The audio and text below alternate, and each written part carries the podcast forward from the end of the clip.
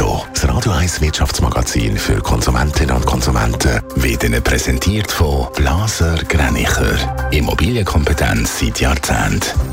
blasergreinicher.ch Dave Burkhardt. Die Arbeitslosigkeit in der Schweiz verharrt auch gegen Ende Jahr weiterhin auf tiefem Niveau. Laut dem Staatssekretariat für Wirtschaft SECO sind Ende November in der Schweiz rund 98.000 Menschen als arbeitslos gemeldet gewesen. Damit steigt die Arbeitslosenquote im Vergleich zum Oktober leicht um 0,1 Prozent auf neu 2,1 Prozent. Vier von zehn Menschen in der Schweiz zahlen ihre Steuern gern. Das zeigt eine Studie vom Internetvergleichsdienst Comparis. 42 Prozent sind mit den staatlichen Gegenleistungen für ihre Steuern zufrieden. Eine Mehrheit von knapp 60 Prozent ist aber der Ansicht, dass die Steuern zu hoch sind. Die Preise für Mietwohnungen in der Schweiz steigen weiter an. So sind die Mieten für ausgeschriebene Wohnungen im November um 1,2 Prozent angestiegen. Das zeigt der neue Swiss Real Estate Offer Index von ImmoScout 24. Der schweizweit grösste Anstieg gibt es mit 2,4 Prozent im Raum Zürich. Ja, es kommt ja ab und zu vor, dass der Liebesgott Amor auch am Arbeitsplatz zuschlägt. Liebes- oder auch verwandtschaftliche Beziehungen im Geschäft können aber durchaus heikel sein. Darum will die Stadt Zürich jetzt in diesem Punkt Transparenz schaffen, Dave Burkhardt. Ja, es kann zu schwierigen Situationen kommen, wenn zum Beispiel Mann und Frau oder Freund und Freundin oder Brüder und Schwestern im gleichen Betrieb zusammenarbeiten.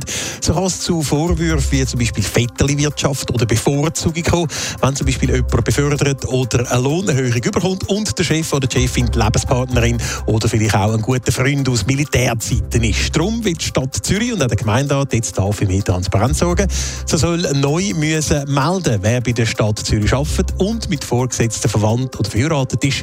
Im Personalrecht soll klar definiert werden, wann eine Meldepflicht besteht, wie zum Beispiel bei einer Hierarchie oder Abhängigkeitsverhältnis. Melden müssen sich Verwandte, Verschwägerte, Verlobte oder Verheiratete und eingetragene Partnerschaften. Meldepflicht herrscht aber nur, wenn man im gleichen Team schafft oder sonst ein Abhängigkeitsverhältnis besteht. Also Stadt Zürich setzt auf Transparenz bei Beziehungen am Arbeitsplatz. Ist denn das überhaupt so ein grosses Problem? Das kann man ganz so glaub, nicht sagen. Bei rund 1500 Beschwerden, die der Ombudsmann von der Stadt Zürich jährlich bearbeitet, sagen die 10 bis 15 Beziehungen oder Fehlbeziehungen am Arbeitsplatz ein Problem, schreibt die Zahl. Die ist also tatsächlich nicht allzu groß. Die neue Verordnung, die wir jetzt da planen, die sagen trotzdem ein wichtiges Signal, sagt der Ombudsmann weiter. Die Stadt Zürich verpflichtet sich nämlich so zur Transparenz und setzt ein Zeichen gegen eben die Vetterli-Wirtschaft. Netto, das Radio 1 Wirtschaftsmagazin für Konsumentinnen und Konsumenten.